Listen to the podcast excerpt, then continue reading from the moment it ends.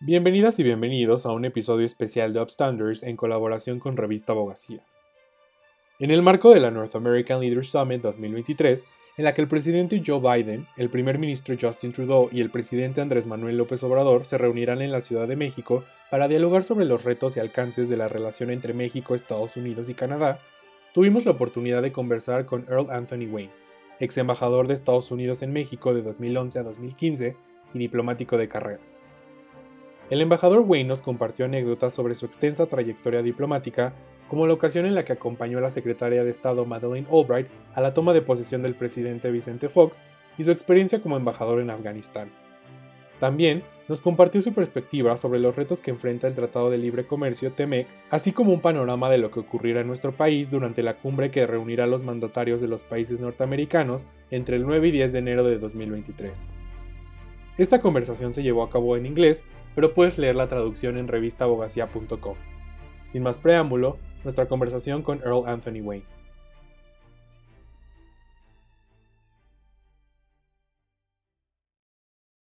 Uh, Ambassador Wayne, thank you so much uh, for joining us. Welcome to Upstanders.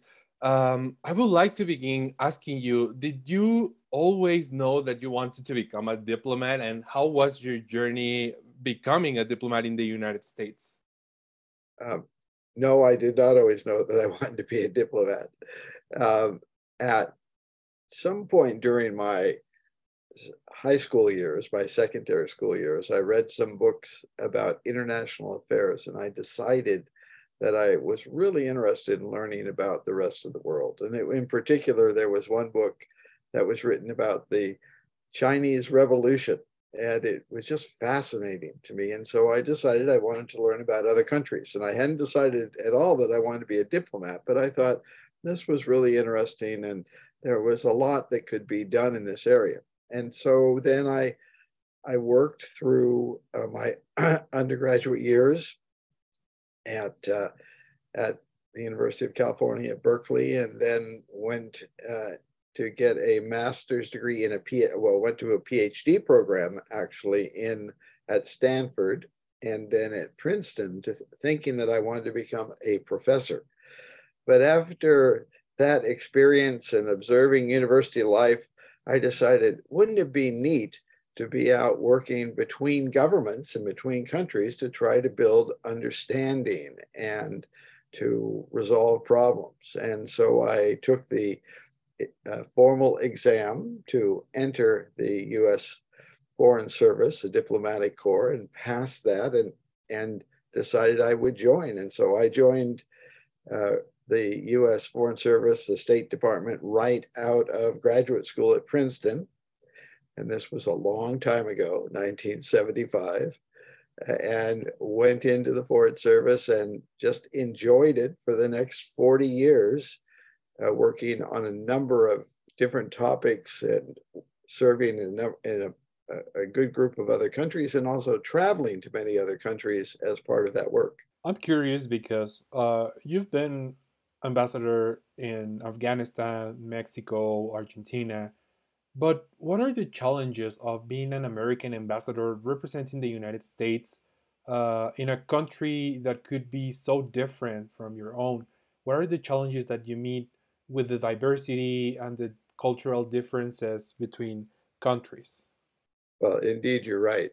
And I think uh, what we find is that we have diff- we have shared values, we have shared interests, and then we have some different values and different interests. So one of the key things uh, in in every country that I've gone to is indeed finding and identifying those values and those interests that we share. And usually in all countries I've gone to, there are a number that we share. And then there are some interests, which you know might be trade or might be security um, that we share. And then there are others that we don't. But I think it's really important to understand where there's overlap and where you can build mutual understanding. And then using that understanding of things that we share to try to find solutions where we have very different views and and as you said it it varies from country to country you need to understand the history of that country the culture of that country what relations they've had with the united states over time history does play a big role. And even though each of us might not carry that history in us, it counts when you go there, as especially as a representative of the United States. And so that means that sometimes there's there's a bad patch of history that you need to uh, to be able to deal with effectively. And that's where I found that the, the best way to deal with that is to find those areas where we really do have shared values and shared goals and to highlight those, not denying the other history happened, but building on what's shared and looking to the future as to what we can do together. And in in all the cases that I've had, that's been a, a very effective way to both solve problems and then identify pathways where you can go to forward together in more collaboration. For example, you were ambassador to Afghanistan, and we recently heard about the news about uh, the Taliban banning women from participating or working for NGOs, and also banning women from uh, studying in universities and different schools. Could you talk us a little bit about your experience being an ambassador, perhaps the challenges that you faced uh, in this experience, and also your perspective of what's happening right now in this country? Certainly. Um, Afghanistan was very challenging because it was an ongoing civil war, really, and with the Taliban having a safe haven of operations in Pakistan. Um, and a group of a government in Kabul that had a combination of very good, sincere, hardworking, modernizing people, and then other people who were often, you know, too corrupt, let's say, in in their operations.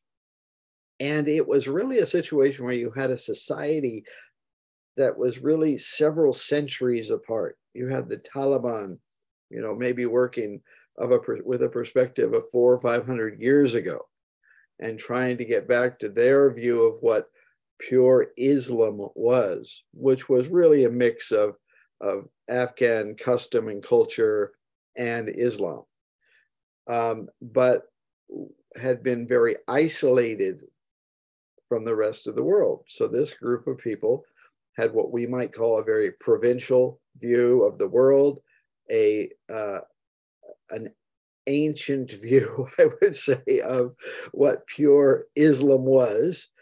And then you had many Afghans sort of in the middle, valuing their Islamic heritage, but really knowing there was another world out there and there was a future. And then you had a group of, of Afghans, especially younger ones, who really saw that wow, there's a whole world out there and we could be part of that. Afghanistan could be part of it. We could be wealthier. We could have more education. We could have better health care. Uh, our mothers and sisters wouldn't die in childbirth, as it was one of the leading countries for the, the high rate of childbirths uh, when during this period of time. Um, and, and so that was really a struggle that was going on. And it was it, it was challenging to work in that environment. You had a number of people you could work with and, and have trust in and confidence in. You had other people you could work with and you just weren't sure. And then you had this uh, implacable group of people who thought you were Satan embodied and uh, you know that all of this was a holy war. It was it was a very very demanding situation um, I came to cherish and care about many Afghans and, and especially these younger generations who were trying to build a different future for Afghanistan. And it's, it's just very saddening to see what has happened with the Taliban taking over and returning to this retrograde view of women and girls. But also anybody who really disagrees with them. They have a view that there's this is the right way this is the islamic state. You follow we have we've won you now have to follow our interpretation of islam. And uh, and if not you will be repressed or you can find some way to leave. And that it's it's a very sad situation. And in addition as you probably know the economy in um, afghanistan which was never strong is much weaker. And so you have the most number of people percentage of any in any country in the world dependent on international food support to survive. And so you have many people in danger and many people who've dropped into more severe poverty than they were in before. Yeah, definitely. I think it's one of the main issues in the global agenda, and we will have to see how that develops during during this new year. Um, but moving on to to Mexico, you were ambassador here uh, from 2011 to 2015, and I think you came in a very fascinating moment in our history, or at least in the political arena, because uh, you came during the shift of presidents uh, from one party to another, from President Calderon to President Peña Nieto. Um, could you talk us a little bit about your experience here in Mexico and what were the challenges that you faced in the relationship between Mexico and the United States? Well, I think overall, this was a period of a new height of US Mexico cooperation um, due to the hard work of many people from both countries. There was a, a, a shared view that the, the way to build prosperity was to enhance trade and investment, to create new opportunities for education for young Mexicans, um, to find ways to better deal with the criminal problems of transporter crime that were already quite evident during that period when I arrived. Um, but it wasn't easy to identify all of the best ways to go forward. And uh, one of the, you know, there there was very much this sense of this the historic legacy of mistrust of the United States that the United States had in the past and this is correctly, had invaded Mexico, had treated it as a second class neighbor many times, had not really tried to understand Mexico. And so that had a historic legacy. On the other hand, there are 10 million or so Americans of North Americans, US citizens of Mexican descent. There was growing trade because of NAFTA between the two countries. Uh, this, this private sector integration was very impressive between the two countries. There was a growing uh, body of non governmental organizations and civil society organizations and academics and others in Mexico pushing for further democracy, uh, for stronger institutions, um, looking to the future of Mexico as emerging to play a more international, regional, and international role, which, as you know, had not historically been the orientation that Mexican governments had taken. So there was a lot of, of possibilities and a lot of efforts to find better ways to go forward. Now, that didn't mean there weren't some serious disagreements. There were, and that there weren't some difficult issues to work through um, it was not easy to figure out what the most effective way was to work together to cooperate against organized crime, for example. It's clearly something happening in Mexico, but it's fueled by the demand in the United States. There were guns coming from the United States and money coming from the United States into Mexico. And um, not, not that the US government wanted that to happen, but then to figure out how could we best work together to address these very serious problems. So there, there were challenges. And on the other hand, there were some things we really did very well together. We expanded student exchanges. We attracted, we created new funds so that students could go both for short periods of time to the United States to learn English and come back. And we tried to make it that it wasn't just the, the wealthiest students, right? That it was some of these students who had gone to Tecnológicos who were the, maybe the first person in their family ever to go beyond high school. And, and so those, those were really encouraging things. And there were young Mexican entrepreneurs that we were trying to support so they could create their businesses and share their new technology that they were developing and have more access to some of those markets which were booming in the United States and Silicon Valley and other places. So there was a lot of just very exciting things going on. I think one thing I would just say is I discovered how complex and how interconnected the relations are between Mexico and the United States. And it's very interesting. Um, as we've said, I lived in a number of different places in the world. I traveled to many other places. But one of the places I felt most at home was in Mexico. And it, it was not that there wasn't a distinct Mexican identity, but there was an acceptance at the same time of so many things that were common and shared between us that it was much easier to to talk about things. It was talking about music about art about business about other things. There was just a big shared area between which there should be between two neighbors. And so much of my work was to realize that the geography wasn't going to change so neighbors needed to find better ways to get along together to help each other as as they as they marched forward. Uh, I've read some of the articles and columns that you have written regarding the relationship between Mexico and the United States, and I've seen that you describe this relationship as an intermestic relationship. Could you talk us a little bit about this concept and its importance, and also about regional integration? Because I think uh, many experts have called on the importance of regional integration for the future, but sometimes here, at least in my experience, uh, dealing with with Mexican citizens, I think it's difficult for us to understand the importance of regional integration and the union that we have with uh, with the United States, but also with Canada, um, and how this is uh, important and will have a uh, positive impact not only in our domestic life or in our domestic culture, but also in an international level. Yes, well, thank you very much. So the, the concept of intermestic is that issues can be international at the same time that they're domestic.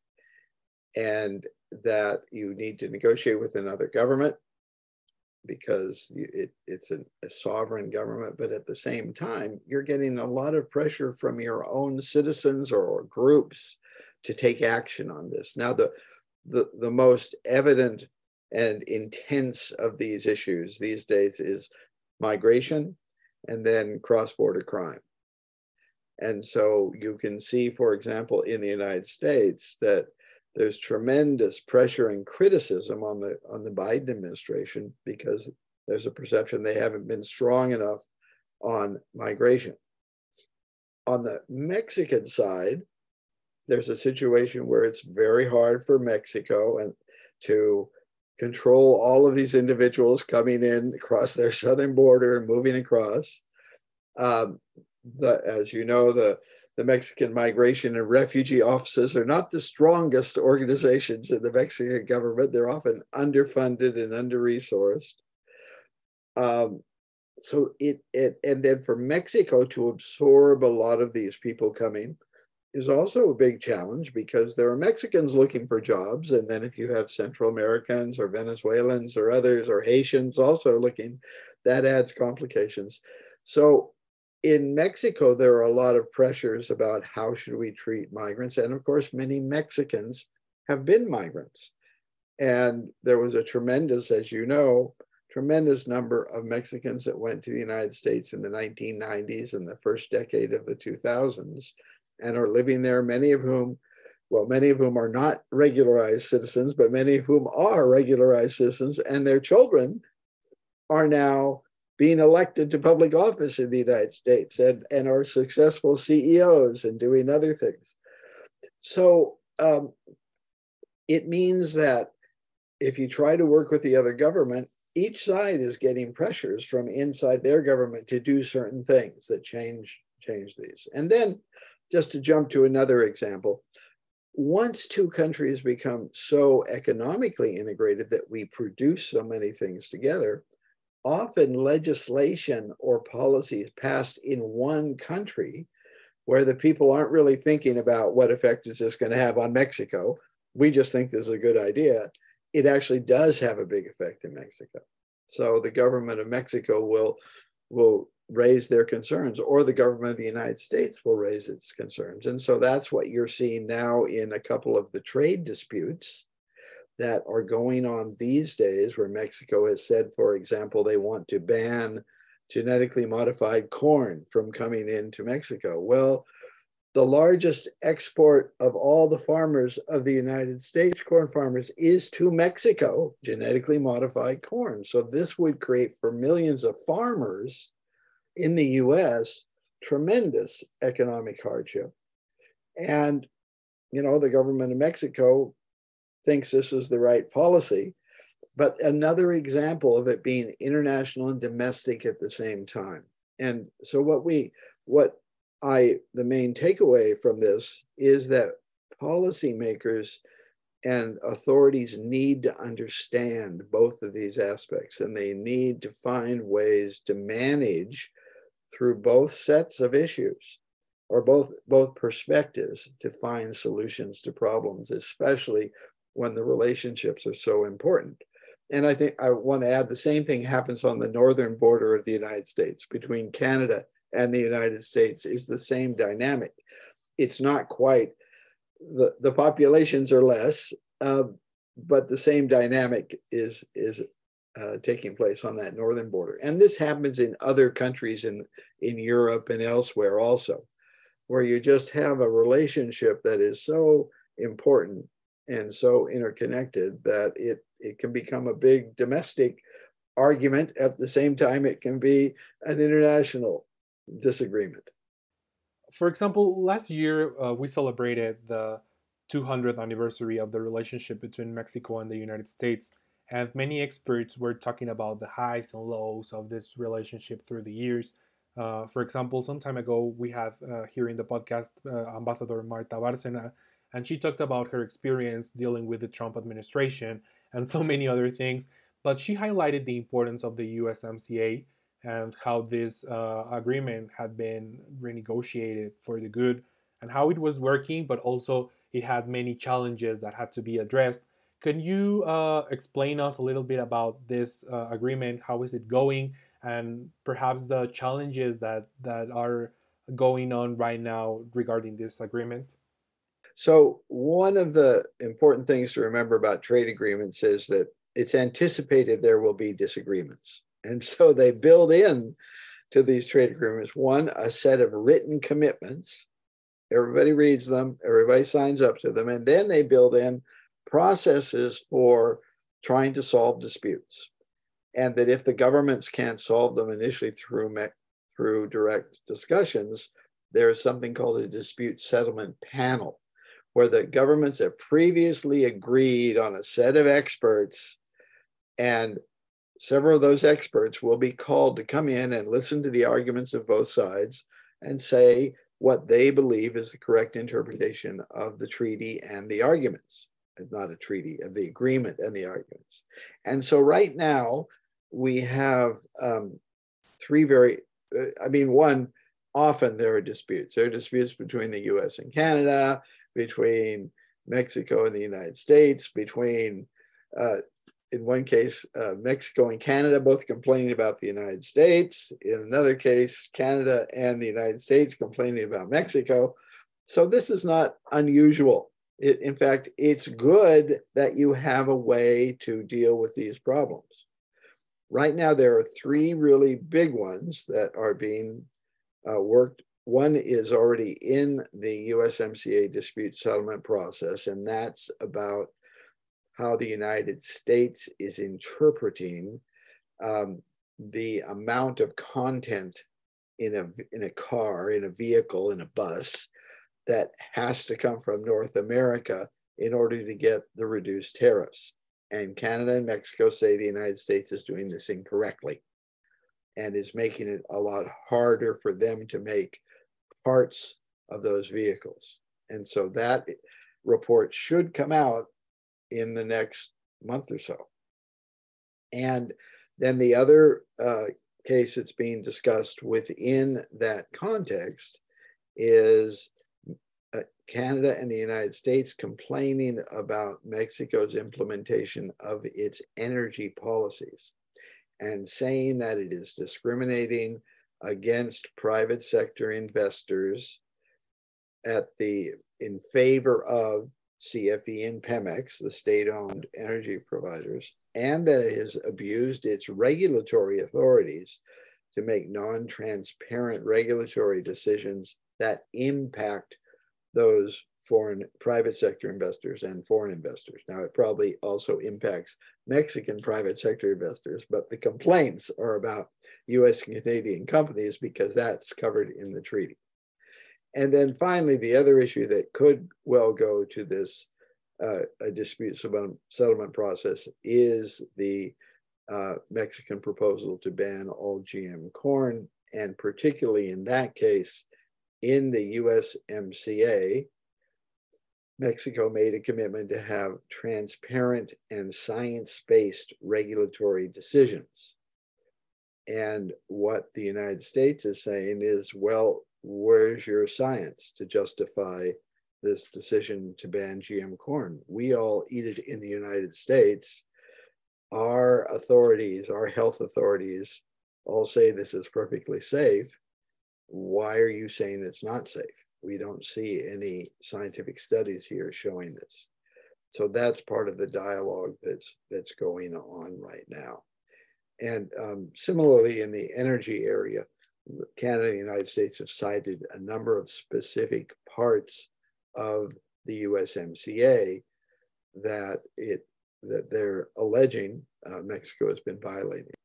So this is these are very they're important disputes in and of themselves, but they're also important for the credibility of the North American Trade Agreement. USMCA.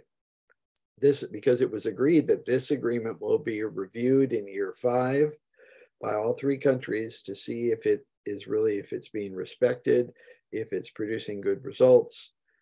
And so many people will be looking at how well these differences are are resolved within this in this new framework and making a judgment is this a good agreement now just to add from mexico's uh, perspective, uh, Mexico sells 80% of its exports to the United States.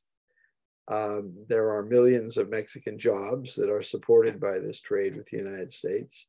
So it is very important um, for Mexico, I believe, that there is an agreed framework within which this trade can take place. It's similarly very important for the United States. Uh, one interesting little fact over the last year, uh, trade across North America uh, rose to $3 million a minute, which is a lot of trade. Previously, we used to talk about US Mexico and US Canadian trade as a million dollars a minute. And so you can see that trade across both of those borders has actually grown significantly in the past several years, coming back from the pandemic recession well, those those are fascinating uh, facts if we take into account the the pandemic and how it affected the trade between our countries. But uh, moving on, uh, at the moment we are recording this, the North American Leaders Summit will take place next Monday here in Mexico City. Uh, President Joe Biden and uh, Prime Minister Justin Trudeau will join President Andres Manuel Lopez Obrador, and they will talk about the issues that the region is facing right now. Could you share with us your perspective on the issues that are going to address and what are your uh, different ideas of what's going to happen or um, your perspective mainly on what is going on during this summit? Right. Well, I think next week there there's going to be there'll be two different levels, let's say, of dialogue that's going to go on. At one level, there'll, there'll be some very urgent issues that will get a lot of headlines. Um, and that will include migration, will be right at the top of that list. As you know, President Biden added a stop at the US Mexico border. Um, on Sunday, he's going to go there. And he announced last week some new changes to US migration policy that are very dependent on Mexico cooperating, because the idea is to create new legal ways for migrants from other countries to apply and come to the United States through a legal pathway. And then at the same time, sending people who don't do that back to Mexico. And then Mexico uh, will have to uh, help manage those individuals. And um, so that I'm sure will be a topic of discussion in Mexico City um, especially on the need to find ways to get other countries in the region to start cooperating more effectively to help deal with all these migrants who are coming from places like Venezuela and Haiti and um, not just Central America, Central America also, and Mexico. There are many are coming from Mexico. The you know Mexico is the uh, still has many young men, especially trying to come to the United States to work. So we really need to get better at managing that, and the United States needs to reform and modernize and improve its migration system, which is, is not functioning very well at present. Secondly, President Biden has said he's going to raise fentanyl, which will be largely with President Lopez Obrador, um, but also I think with uh, with Justin Trudeau in that discussion. And, and there are two different aspects to this. One is that U.S. Mexico cooperation needs to get better and more trusting. In, in if we're going to stop this, fentanyl is really hard to detect because very small amounts of it are very lethal and very expensive. And that, and, and what we've seen is over the past year or more, more now, uh, the amount of drugs seized at the border coming from Mexico has just been surging. And, and so there clearly needs to be more help on enforcement from the Mexican side. Um, and we came out of the years of President Trump with, with historic lows of trust between the, uh, the law enforcement and justice officials on both sides of the border. So there's been there's work to improve that, and that's all for the good. There's a new framework for cooperation, but this framework needs to produce better results. Now, at the same time, the United States needs to get better about taking care of the demand for drugs, about caring for drug addicts, about helping reduce that demand, um, about also finding more drugs as it as they move around the United States. No question, this takes a lot of effort on both sides of the border. And then when the three countries might work together is to help create more international pressure on those countries providing chemical precursors, largely China, also probably India and other places. Those precursors are shipped to Mexico and then diverted by the drug uh, cartels and turned into synthetic opioids in Mexico before they come to the United States. So another part of dealing with this problem is a step back, trying to make it harder for more controls and more tracking possible of these opioids. All right, now there, so we've got those two examples of really headline issues, right? There'll be headlines in the United States for sure. but then what you have is this longer term agenda, which is really important between Mexico, Canada, and the United States, how to make North America more competitive. So let me take a step back. In the world, the model of globalization is changing it's changing from one which was never completely real, but the idea that you would get things from all over the world, ship them all around, and we were dependent on everybody. Now, there were always limits to that. But what we did learn during the pandemic is that there, this was really a weakness in a lot of cases because once supply chains got messed up, long distance ones especially, everything shut down. So you need to have shorter supply chains. They need to be what people call more resilient.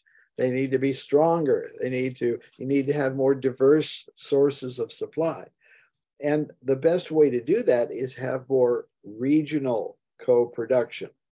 And so for the United States, that means largely Canada and Mexico. It could include some Central Americans and some others also, but it's largely North America.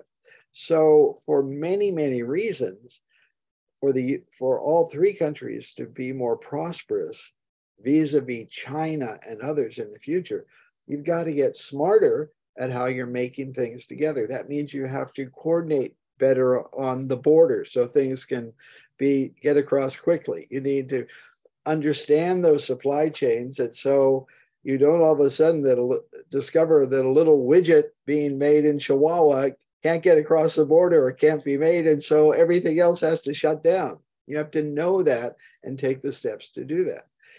And then beside that, we know that technology is evolving. We're going to hope, hopefully move into electric vehicles, into greener energy, into other things that can help both for the future of our economies, but also for our environment and climate change. And that means there needs to be a greater degree of coordination and alignment on regulations, on policies, that on, on building infrastructure in order to promote that transition into a more modern, more technological um, economy across the continent. And one other thing that means is you have to have better educated workers. And so that means all three countries need to be investing in their workforces and training them up in, in better ways. And so another area of importance for to work on. And that's what the North American leaders will be talking about when they meet early next week in um, in Mexico City. They're going to be talking about that broader, longer term agenda. And this is really important because North America has not been good at sustaining this kind of agenda and, the, and not good at institutionalizing the work between the three countries that can benefit all three of the countries. So it's, it's very heartening that they're going to meet again they met in November 2021. They're meeting again now. That's not too long. they they've assigned work to their officials. We'll get a report on how much work's been done, and then they'll assign some more work to those officials. So that's all a good thing, and we should we should actually look at it carefully because for the long term future of all three countries, this kind of work is really important. Another issue that I think is highly important in the relationship, especially between the US and Mexico, is the topic of democracy. Yesterday, we commemorated the second anniversary of the January 6 attacks to the Capitol in the United States, but also here in Mexico, we have this reform to the INE, that is the uh, National Electoral Institute, this institution that uh, administrates the elections here in Mexico. And the, the reform basically tries to remove the autonomy of this institution do you think that these are topics that will be addressed in the summit, especially in the relationship between Mexico and the United States, as we have seen uh, many indicators of democracy and the strengthening of uh, institutions going in a low way? Well, i am going to give you two answers to that. One is I think it is really important that all three countries maintain strong democratic institutions, however difficult it is. I mean, I was up until midnight last night watching the House of Representatives yeah. struggling to reach consensus. And it, it's very painful for those of us who love our democracy and our country to see this kind of um, continuation of the problems of people who really don't trust democracy in the United States. So all of us have this problem. But yes, as a friend of Mexico who has studied the evolution of Mexican democracy from the especially through the 1990s and the 2000s. And I had the great pleasure of going to President Fox's inauguration with Secretary of State Madeleine Albright. Is one of my first trips as Assistant Secretary of State for Economic and Business Affairs. I, I mean, it's just it's it's so heartening to see all the progress that Mexicans have made over the years to strengthen their democracy.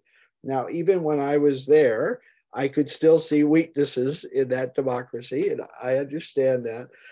But what was really heart, heartening for me and encouraging for me is how many non-governmental organizations and how many civil society groups were working to improve that democracy, to improve, improve the ability to be representative, to improve the independence of institutions so they could check each other and make sure people stayed on the constitutional path. And I think that's really important for democracy in general. Now, I, I think, I know President Biden very much is in favor of helping to strengthen democracies. And I'm sure he, he looks forward to Mexico remaining a vibrant democracy and strengthening itself. I don't think the specifics about the debate over INE and other things will come up in the summit. Um, I, I, doubt very much that they will. Um, but I think all of the gathering is going to take place in the context of these are three democratic states, democratic societies, democratic systems, and that's part of their strength. Yeah. And that that that that the partnership and the prosperity of, of, of everyone is just going to decline if they don't remain strong democracies. Um, recognizing that we all have challenges to those democracies. Ambassador Wayne, uh, just to end this conversation, um, this this podcast was created thanks to the word coined by another great diplomat, Samantha Power, who is uh, currently the USAID administrator. And in her memoir, she talks about the struggle between idealism and reality. Uh, she talks about how it is easy to see the problems and want to solve all the issues that are going on, but how once you're a leader or a representative of a government, you realize that the decision making is not so easy. You realize that there are a lot of actors regarding an issue and that there are many other situations that could put at risk uh, something really big as, as the relationship between two countries. So, what recommendation would you give to younger generations uh, who want to find solutions and who, who want to do good in their communities, but find themselves frustrated with reality of everything that is happening in the world right now? Well, that's a wonderful question. And I think first I would say it is very important that each of us, when we're choosing these careers, that we make sure that we have those values and maintain those values and don't let them get washed away by the realpolitik, uh, by you know the day to day dealing with reality. And we, we have to keep those values, even if we are pursuing them privately or in more subtle ways as we go forward, because there are serious limitations when you're working for a government and when you're working with other governments. But what I very much tried to do was to find ways that, that I could still raise the importance of these values going forward in a way that would be very hard for those uh, others around me to criticize. For example, when I was ambassador to Argentina, I was very much concerned about government steps to try to limit the freedom of the press. And so I found a number of opportunities just to have events championing freedom of the press in general and the value of a free press and and what it brought to society. And i didn't criticize anybody in doing that. But i had the opportunity to just to share these ideas and others pick those up. In mexico in argentina and other places i would regularly try to do events with non-governmental organizations and civil society organizations and even organizations that criticize me sometimes for for US policies and what I was doing because it's really a vibrant part a key part of societies to have those people who can speak up and are, who are so dedicated and are trying to do good things. And so I think as diplomats you can find ways to encourage a number of the different elements of democracy or support for human rights. Protection of journalists was another area that we tried to help with the organizations trying to set up protections for journalists and offering training for journalists to protect themselves. Uh, you know that that you can do, and so um, you know, there may be at some point in your career, depending on what government you're working for, that you just say, no, this is too far gone for my values. I can't do it anymore. But in many other instances, if you look around for opportunities, there will be ways that you can still do good things, even if you don't agree with a particular policy that's being um, enacted by the current administration and then what you do if you're if you're staying at it is you will you'll still be available to do, for the public service. You will be able to help in the future because as we know administrations are not forever. They change. And uh, but each individual has to make that decision in their own heart in their own consciousness as to what's the right thing to do. Of course Yeah, Ambassador Wayne, thank you so much for your time and for sharing us about your your experience and your perspective. Uh, we're looking forward to see what's going to happen next week. We're, I'm really excited to see uh, how how things develop. So thank you so much for joining us. Thank you, Abraham. It was a great pleasure. Have a wonderful day. Thank you.